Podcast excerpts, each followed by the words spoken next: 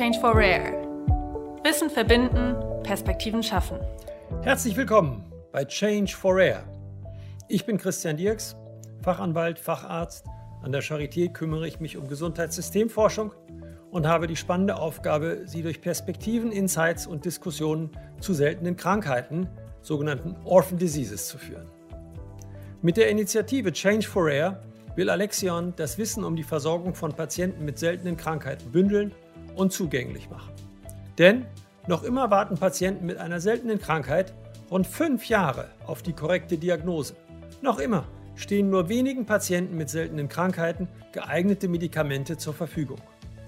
Um Wissen zu verbinden und Perspektiven zu schaffen, führe ich acht Gespräche mit Experten zum Thema Access, ökonomische Grenzen und Gerechtigkeit bei der Versorgung von Patienten mit seltenen Krankheiten. Tauchen Sie ein in die Perspektiven von Recht, Kassenärztlicher Vereinigung, Arzneimittelhersteller Ethik, Patientenperspektive, medizinische Wissenschaft, Krankenkasse und Gesundheitsökonomik. Die meisten Patienten mit seltenen Krankheiten warten viele Jahre auf die richtige Diagnose, um dann zu erfahren, dass es für sie keine Therapie gibt.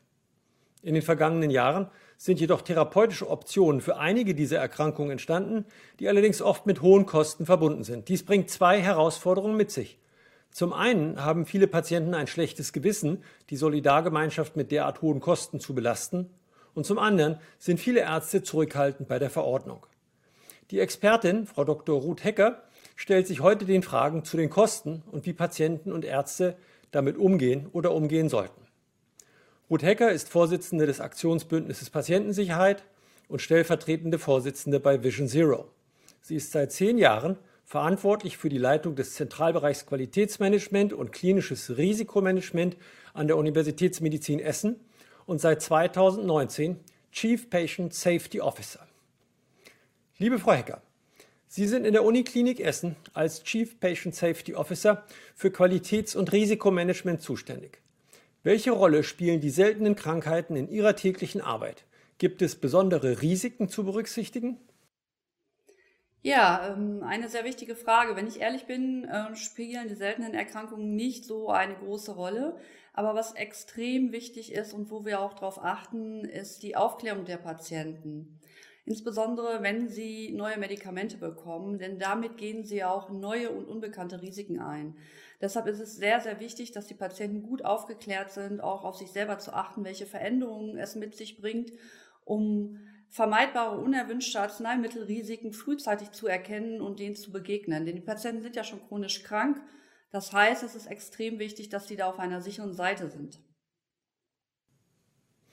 Nun gibt es zunehmend mehr Orphan Drugs, mehr Chancen für Patienten mit lang, bislang nicht behandelbaren Leiden. Sind wir auf dem richtigen Weg oder brauchen wir mehr Anreize für die Entwicklung?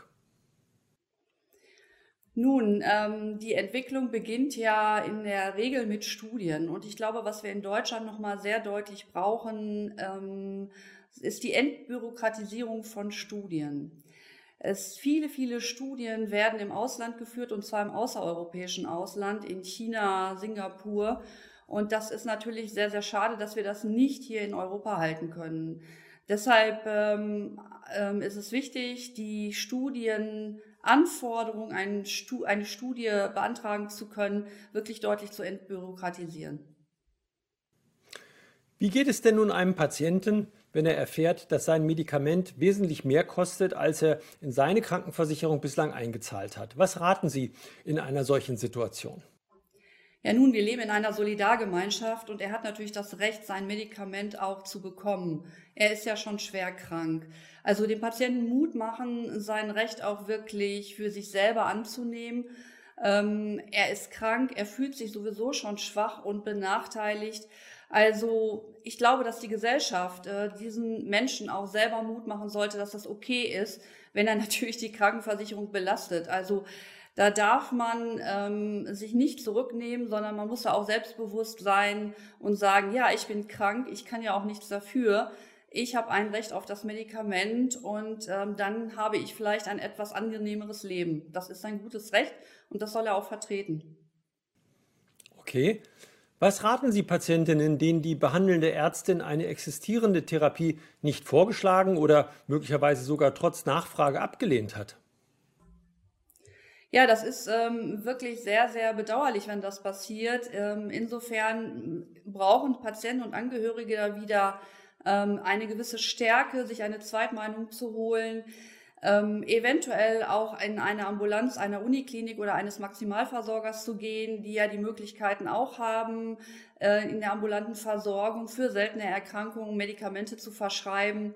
Es gibt die Möglichkeit, sich über ähm, ähm, Gleichgesinnte Deutschland europaweit auszutauschen.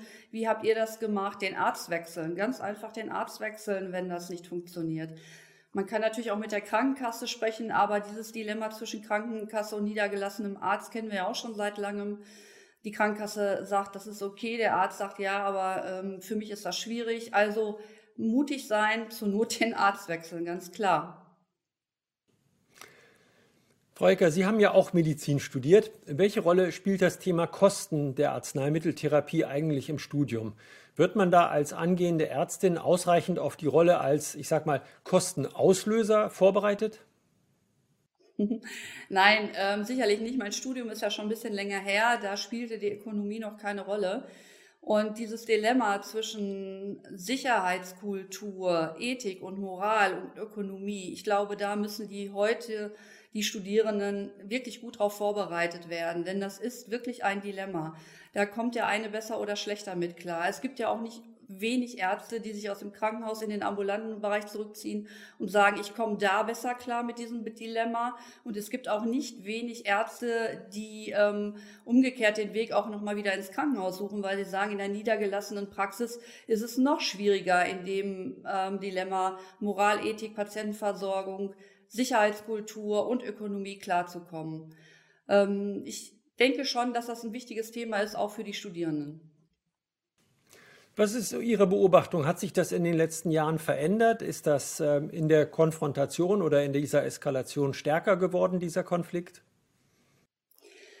Ähm, das kommt darauf an, um was es geht. Ich könnte mir vorstellen, dass es für die Medikamente, für die Orphan Drugs, für seltene Erkrankungen noch mal schlimmer geworden ist, weil äh, das gab es ja vor vielen Jahren noch gar nicht, dass Medikamente so exorbitant teurer werden für Einzelfälle.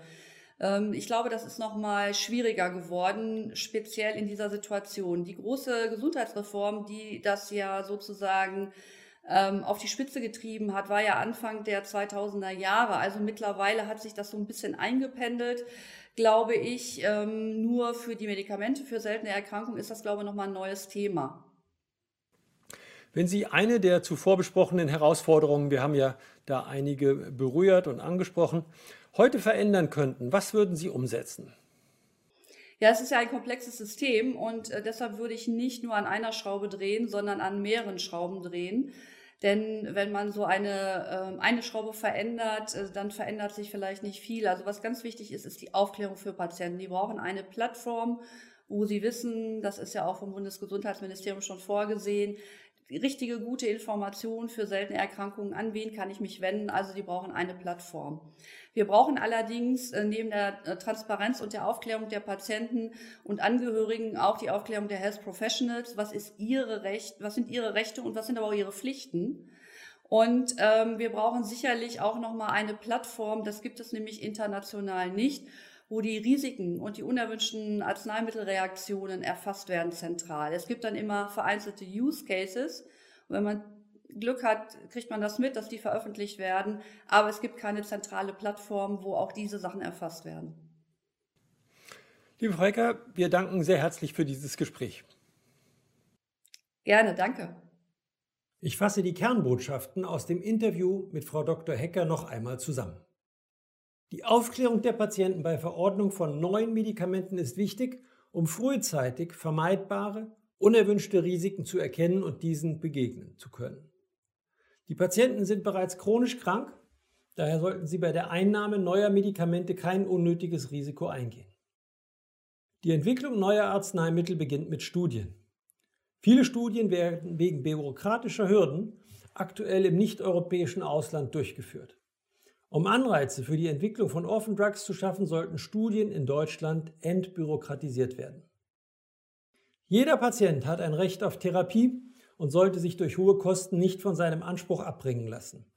Die Gesellschaft muss dem Patienten Mut machen, sein Anrecht auf das Medikament auch anzunehmen und einzufordern. Sollte seitens des behandelnden Arztes eine Therapie trotz Nachfrage nicht gewährt werden, sollten sich Patienten und Angehörige zum Beispiel über die Ambulanz einer Uniklinik oder eines Maximalversorgers eine Zweitmeinung einholen. Auch gibt es Netzwerke, die den Austausch mit anderen Betroffenen fördern.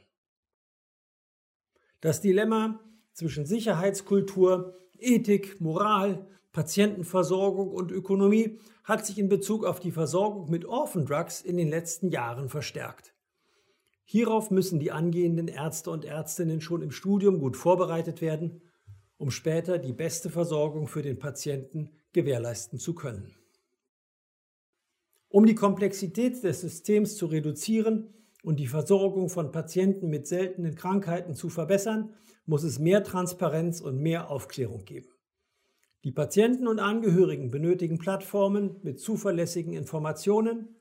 Die Healthcare Professionals brauchen Möglichkeiten, sich über ihre Rechte und Pflichten zu informieren.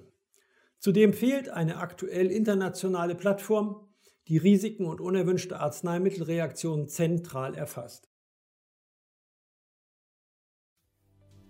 Weitere spannende Insights und Perspektiven finden Sie auf www.changeforrare.com. In Würdigung des Rare Disease Days findet am 23. Februar 2021 der erste Roundtable mit allen acht Experten von Recht, KV, Arzneimittelherstellern, Ethik, Patienten, medizinischer Wissenschaft, Krankenkasse und Gesundheitsökonomik statt.